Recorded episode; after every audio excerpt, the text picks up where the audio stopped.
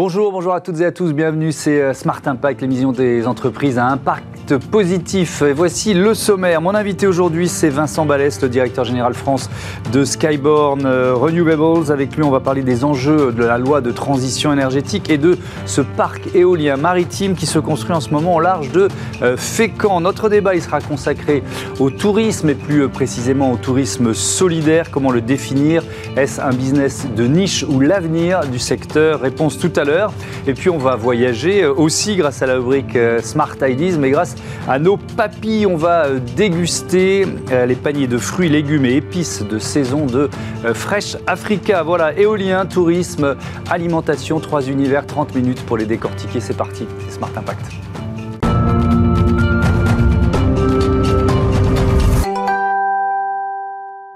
Bonjour Vincent Balès, bienvenue. Vous êtes donc le directeur général France de Skyborn Renewables, euh, entreprise euh, d'origine allemande basée à Brême, environ 350 salariés aujourd'hui. Euh, votre métier, c'est l'éolien offshore, l'éolien maritime.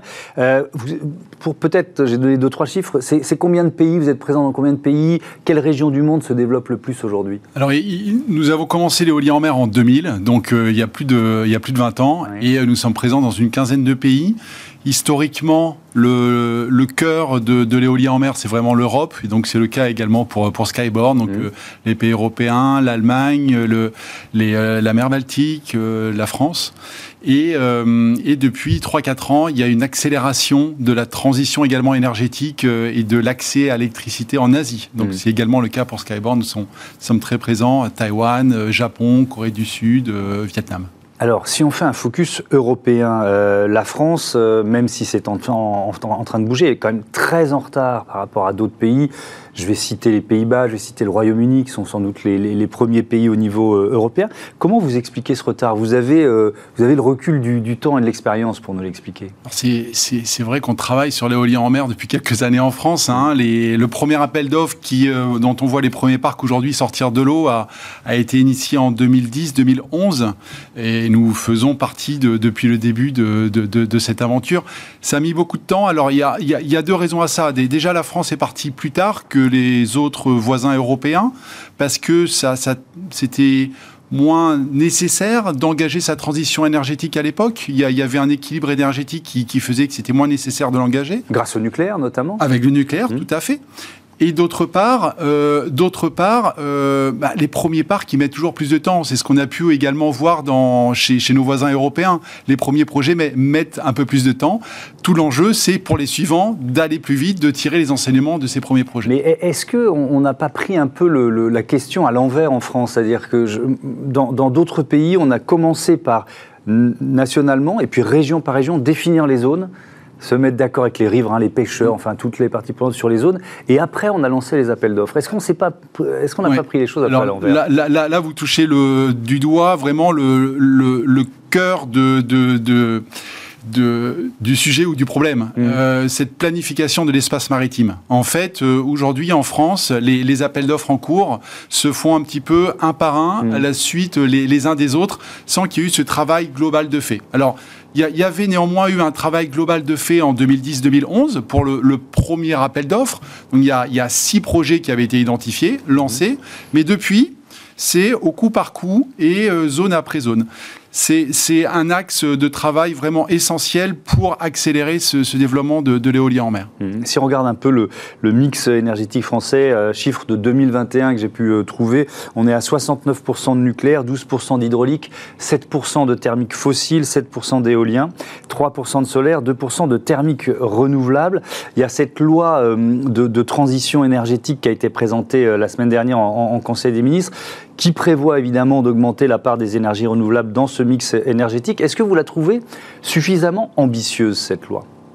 Alors, le, premier point, c'est l'ambition et l'intention de, cette loi, mmh. accélérer le développement des énergies renouvelables. Et ça, c'est vraiment une, nécessité. Euh, dans, quel contexte on se situe? Le premier contexte, c'est euh, les accords de Paris, 2 degrés mhm. euh, et arriver à 2050 à une, une, économie décarbonée. Pour ce qui est de l'énergie, économie décarbonée, ça veut dire baisser notre consommation d'énergie Aujourd'hui, dans notre mix énergétique, vous avez donné des chiffres pour, pour l'électrique, mais dans le mix énergétique, il y a mm. encore énormément de fossiles. Mm. Énormément d'énergie fossile, c'est deux tiers. Donc ça pose un problème pour le CO2. Ça pose aussi un problème de dépendance et que nous vivons aujourd'hui dans cette guerre euh, avec l'Ukraine, mm-hmm. enfin dans cette guerre euh, entre la Russie et l'Ukraine, euh, d'une dépendance aux énergies fossiles. donc l'ambition, c'est véritablement d'augmenter les énergies renouvelables, de baisser la consommation énergétique et d'augmenter fortement les énergies renouvelables. Et donc, cette loi doit le permettre. Hmm. Est-ce que, alors si ça, c'est le principe général, euh, si, on rentre un peu dans le détail, qu'est-ce est-ce qu'il y a des freins qu'on pourrait lever encore? Alors, dans, dans cette loi, je vous ai parlé de l'intention qui, est, qui est louable et, que nous, et que, nous saluons, que, que, nous saluons. Ensuite, il y a les éléments qui sont dans la loi et, et qui sont positifs et les éléments qui ne sont pas dans la loi hmm. et que nous aimerions euh, néanmoins euh, qui sont nécessaires pour accélérer. Qu'est-ce qui manque alors? Qu'est-ce qui manque? Alors déjà pour ce qui est dans la loi, hmm. le, sujet que vous évoquiez tout à l'heure, la planification maritime est dans la loi. Hmm. Donc ça c'est très bien. Il y a quelques ajustements à faire parce que c'est vraiment un travail national qui doit être fait plutôt qu'un travail par façade dans un premier temps. Mais Là, on est un petit peu dans un ajustement par rapport à ce qui est dans la loi. Deuxième volet qui est dans la loi, c'est au niveau des procédures. Où on parlait du temps long tout à l'heure. Un parc, les premiers parcs français ont mis 10 ans à sortir de l'eau. Mhm. Dans ces 10 années, il y a en gros 8 années de procédure, 2 années de construction. Donc on, voit bien qu'il y a quelque chose qui ne fonctionne pas. Donc ces 8 années de procédure, l'objectif c'est de réduire ça, optimiser, sans, sans sauter des étapes, mais euh, optimiser le processus. Mhm. Donc là, il y a des choses dans la loi aujourd'hui. Nous faisons, Skyborn, la filière, des propositions pour affiner un petit peu ça. Les éléments qui ne sont pas dans la loi, et qui ne sont pas du, de, l'ordre du, législatif, hein. donc mhm. ils n'ont pas vocation à rentrer dans la loi, mais qui sont aujourd'hui un frein au développement de, l'éolien en mer à, la vitesse souhaitée. C'est vraiment les, les moyens pour mettre en œuvre cette filière. C'est une filière. Euh, on, parlait tout à l'heure hein, de, l'énergie renouvelable qui, à 2050, euh, euh, permettrait d'arriver à une énergie décarbonée très fort développement de, cette filière. Ce sont des grands projets dont on parle. Le projet de, de Fécamp, par exemple, c'est un investissement de 2 milliards d'euros. Donc, c'est des, des, grands projets qui doivent être pilotés, des procédures très, très importantes par rapport à ça. Il faut des moyens pour piloter ça, des moyens au niveau national pour l'État, dans les, dans les administrations qui, euh, qui pilotent ça, et également euh, au niveau des façades, au niveau des régions. Les personnes en place sont de très grande qualité, mais en nombre insuffisant pour faire face à l'ambition de cette filière et à la nécessité de cette transition énergétique. Mmh. Euh, ce projet de Fécamp, justement, c'est quoi? Quelle capacité de production? Je crois que quand il sera en exercice, ce, il deviendra euh, à date le plus puissant de France, c'est ça? Alors, c'est en, fait, c'est un projet qui vient du premier appel d'offres. Dans le mmh. premier appel d'offres, donc ces six projets euh, faisaient tous 500 mégawatts. Donc, c'est en ordre de grandeur, c'est une demi-tranche de centrale nucléaire, 500 mégawatts. En termes de production, on est sur l'équivalent de la consommation domestique de 750 000 personnes. Mhm. Un parc comme ça, c'est la consommation domestique d'un département français moyen. Pour ce qui est de la Seine-Maritime, le, parc de Fécamp est en Seine-Maritime. C'est un département un peu plus grand, donc on est sur 60% de la consommation du département. Mhm. Si on compare l'éolien maritime et l'éolien terrestre, euh, mhm. quels sont les avantages de l'éolien maritime? Alors, c'est plus efficace? Déjà, en, préambule, ce que, ce, que, ce que je souhaiterais dire, c'est que c'est n'est pas le choix entre l'un ou l'autre. et, dans il faut le développer les deux. Voilà, c'est ça. Dans le mix des renouvelables, mm. il faut faire et du maritime, et du terrestre, et du photovoltaïque. Mm. Les, les, atouts du, du, maritime, les atouts du maritime, c'est que d'une part, on va se situer loin, loin des habitations. On est, les premiers parcs, c'est 12 km des côtes. Les prochains, ça sera 20 km. La technologie évolue, donc 20 km, 30 km. Donc on, se situe loin des, euh, loin des côtes, loin des, loin des, des, euh, habitations. Mhm. Premier point. Donc plus acceptable par les riverains. Donc voilà. aussi, hein, parce que c'est souvent un, frein qui s'exprime. Exactement. Le sujet de, de cohabitation et, mhm. plus, euh, et plus fonctionne mieux. Mhm. Euh, le deuxième volet, c'est la nature des vents. C'est euh, les vents marins pour toute personne qui a un petit peu navigué, un petit peu mis, un petit peu passé du temps sur la mer. On, sait que les vents marins sont plus stables, plus constants, et ça permet en fait de produire beaucoup plus d'électricité. les, les pales d'éoliennes vont, vont pouvoir être plus longues sur une, sur une même à partir d'un même mât d'éolienne, on va mettre des, des, des pales d'éoliennes plus longues qui vont capter plus de vent. Et in fine, avec une même puissance d'éolienne, on va produire deux fois plus d'électricité. Donc, euh, donc euh, c'est ça le, véritable enjeu de, l'éolien en mer, c'est produire beaucoup plus mhm. avec, avec moins d'éoliennes in fine. Mhm. Dans, le, dans les choix du gouvernement, il y a un, il y a un soutien à 50-50 entre le, le, nucléaire et, euh, et le, le, renouvelable. C'est le bon équilibre? C'est alors il y a plusieurs scénarios qui ont été euh, mmh. développés par RTE. Hein, dans, sa projection, encore une fois, l'objectif c'est 2050, euh, zéro carbone dans notre mmh. production énergétique. Donc le 50-50... Il nous reste 30 secondes. Oui, d'accord. Le 50-50 répond à ça. Mmh. Ce qui est important, c'est de pouvoir développer les deux. Et, du nucléaire et des renouvelables, parce que pour pas euh, être euh, déséquilibré sur l'une ou sur l'autre. Hmm. Merci beaucoup Vincent Balès, à bientôt sur, euh, sur Bismart. On passe à notre euh, débat consacré au tourisme responsable. Retrouvez le débat de Smart Impact avec Veolia.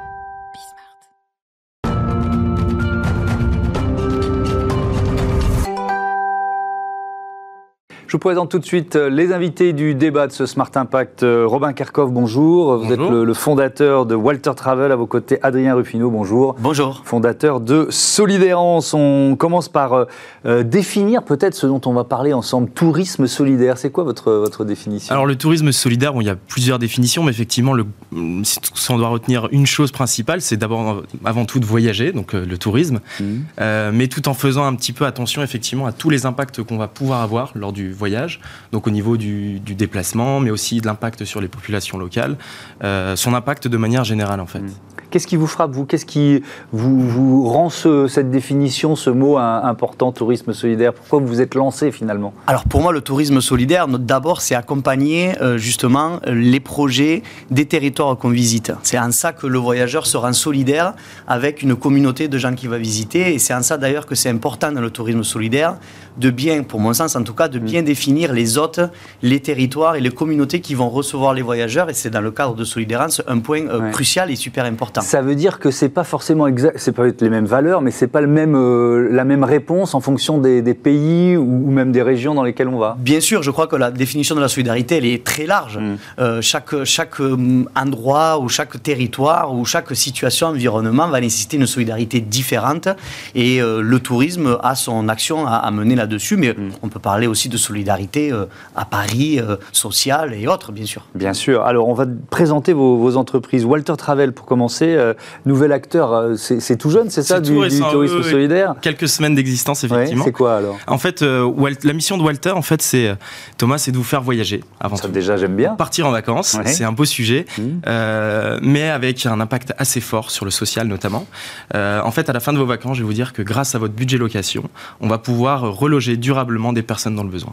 Donc c'est quoi? C'est mettre en, c'est utiliser un parc, euh, un parc de résidences secondaires qui est quoi? Qui est quasi vide. Moi j'ai trouvé Exactement, ces chiffres. 3 700 000 résidences secondaires euh, en France, occupées en moyenne 40 nuits par an et 80% d'entre elles qui restent vides 9 semaines sur 10. J'ai été frappé de. Tout à fait, bah, ce, qui, ce, qui est, ce, qui finalement, quand on réfléchit un peu, ça peut sembler logique, mais c'est quand même énorme. Oui, alors ce sont des chiffres qui, sont, euh, qui ont été publiés récemment par le Sénat, donc c'est un mmh. rapport assez sérieux. Mmh. on est les champions du monde de la résidence secondaire, je l'ignorais aussi.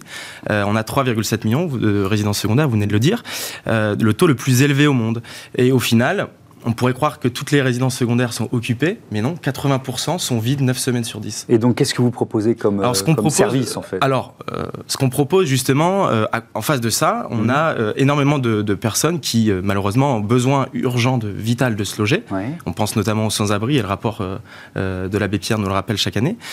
nous, on ne propose pas de loger directement à sans-abri, c'est pas ça. Nous, notre solution, on propose justement de faire intervenir dans cette équation un intermédiaire de confiance, le touriste. Donc, faire du voyage profiter de ces logements sous-occupés pour l'occuper avec des touristes. Mhm. Et grâce au budget location du touriste, alors on va pouvoir avoir un impact significatif sur la cause du logement. Mhm. Donc en fait, au final, euh, c'est euh, un modèle un petit peu gagnant pour tout le monde. Le voyageur va voyager. Thomas, vous allez voyager. Mhm. Euh, vous allez partir en vacances et vous savez que votre budget location, il va servir à reloger une personne dans le besoin.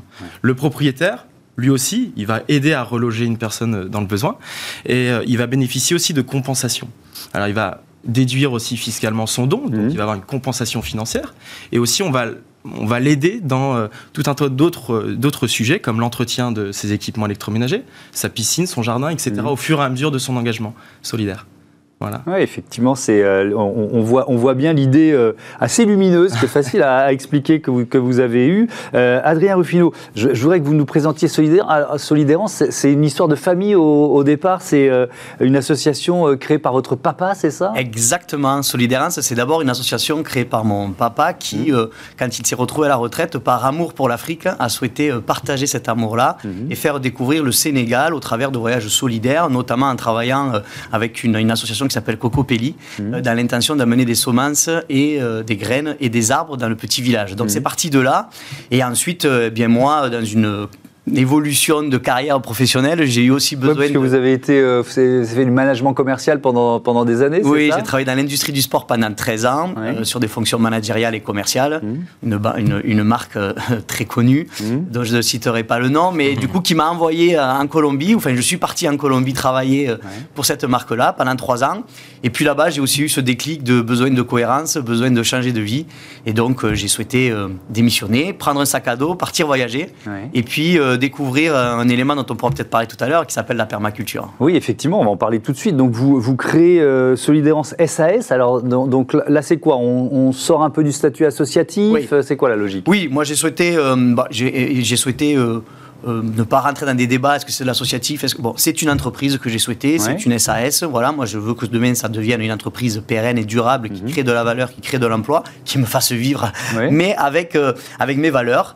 Et du coup, quand j'ai pris la décision de monter cette agence de voyage, euh, ben, j'ai pris mes anciennes, les anciens réflexes de, de, voilà, de travailler dans les grosses boîtes, vision, mission, qu'est-ce que je veux faire dans le cadre de, mhm. de, cette, de cette entreprise. Et voilà, ça, ça, ça a pris forme. Et alors la permaculture, quel, quel, rôle elle joue dans, dans, dans cette offre de, de, voyage solidaire elle, joue un rôle majeur. Alors, si je peux me permettre, je vais d'abord commencer par très rapidement la, définir. En tout mmh. cas, ma, définition, c'est que la permaculture, c'est un vrai mode de vie. C'est une philosophie qui, qui est basée sur trois valeurs. Euh, qui propose de prendre soin de la terre, de prendre soin des gens et d'établir des limites pour une répartition équitable des ressources des, mmh. et du temps ou autre. Et cette permaculture, en tout cas ces valeurs-là, s'appliquent sur sept champs d'application qui assurent qu'une société fonctionne bien. Ça va de l'alimentation, évidemment, la terre, mais aussi l'habitat, les infrastructures et les outils qu'on utilise, la santé, l'éducation, la gouvernance et l'économie. Donc la permaculture, c'est sept champs d'application et j'aime bien le rappeler parce que bien souvent... C'est presque un modèle de société. C'est un modèle de société, c'est pour ça qu'on parle de philosophie, de mode de vie.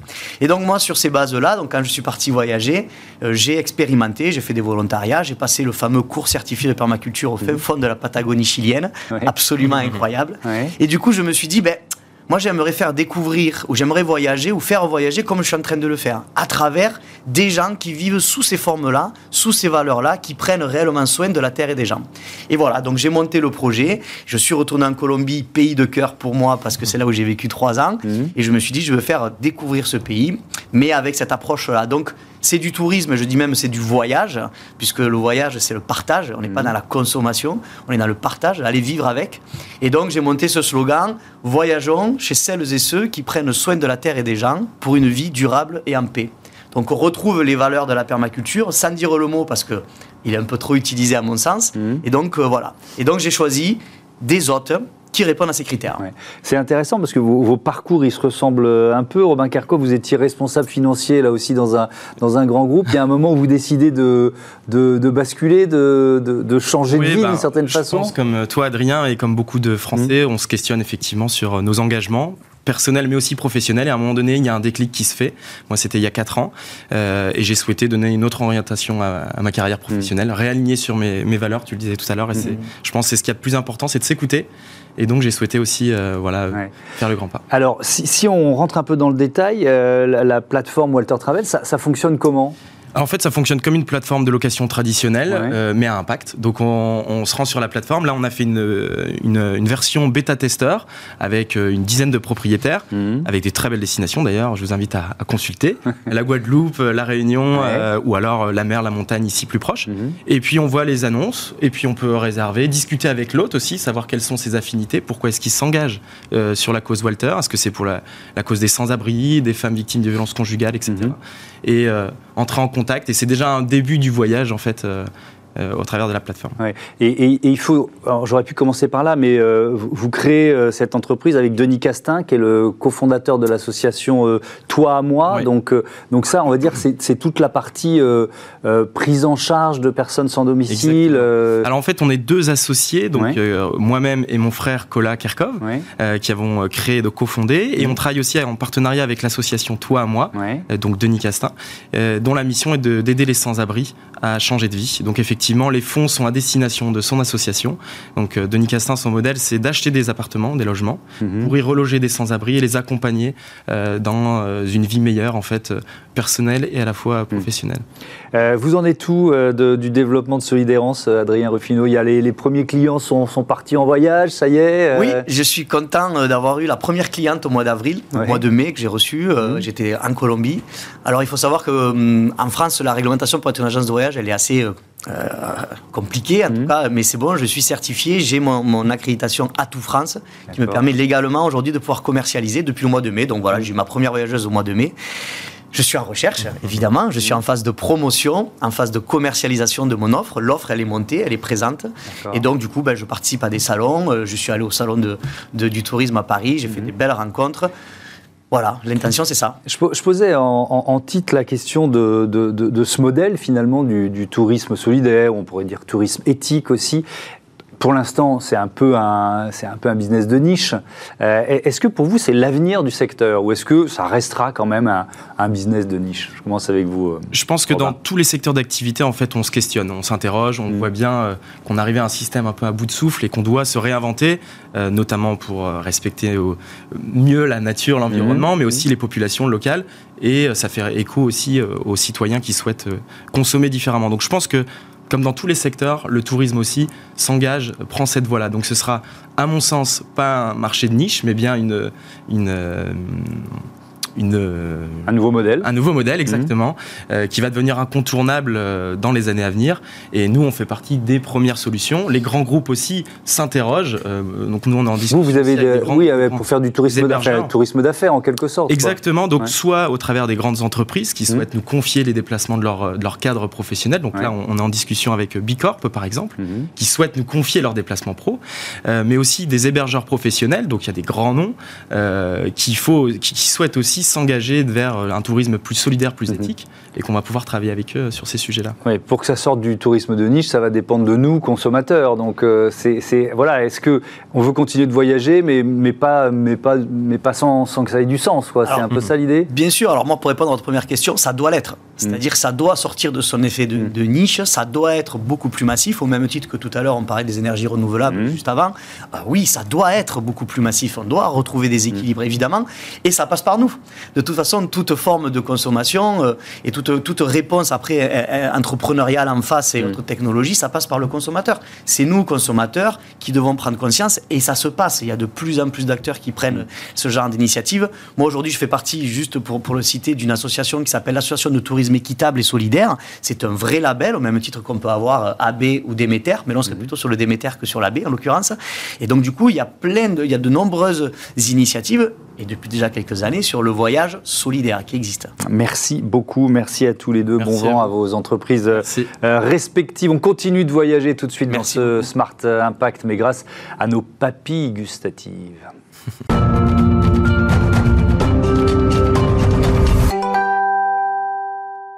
Smart Ideas avec euh, Katia Kouseke, bonjour, bienvenue. Vous êtes la cofondatrice de Fresh Africa. Alors euh, ma question, elle est, c'est souvent la même dans cette rubrique, assez traditionnelle. Vous l'avez créée quand, avec qui et surtout quelle idée de départ D'accord, cette entreprise, je l'ai cofondée avec euh, Noëlla, euh, qui est euh, une amie à moi, avec qui on a déjà travaillé sous plein, tout plein de formes. Donc l'idée de départ, c'est que je suis une passionnée de cuisine. Donc je me rendais compte que quand je voulais acheter une bonne viande, j'allais chez le boucher, je pouvais avoir la traçabilité, avoir, savoir même jusqu'à ce qu'elle a mangé avant, ce que, avant qu'elle soit abattue, mais je pouvais pas faire la même chose avec les produits tropicaux. Étant originaire du Congo, j'étais nourrie avec ces produits et je les remets souvent dans les plats que je fais. Donc j'ai commencé à chercher et en cherchant, je me suis rendu compte que je n'arrivais jamais à être en contact direct avec le producteur. Moi, je suis une enfant du pays, j'ai grandi des fois au village, euh, j'allais en, vacances au village, donc je me suis dit, bah, je vais aller les chercher moi-même, les producteurs, on va, aller les, on va aller les voir sur place et aller récupérer leurs produits, les acheter et revenir les vendre ici. D'accord, donc ça c'est vraiment le point de départ, sauf qu'après c'est pas si simple j'imagine. Non. Euh, il, a, fallu lever quelques, quelques contraintes, quelques difficultés. Il euh, faut les trouver les producteurs, faut les, faut les convaincre, peut-être les aider. Comment, comment vous avez fonctionné? Alors moi je pense pas qu'on les aide, on les, on les autonomise, on les accompagne. Donc en fait, bah, ce qu'on a fait c'est simple. Donc quand l'Afrique c'est assez simple. Hein. Vous avez une grande ville et vous avez euh, des petits villages tout autour. Donc c'est simple, c'est tout ce qu'on fait chaque année. On descend, dans un, on choisit un pays, on y va on va dans les villages, on va chercher des producteurs.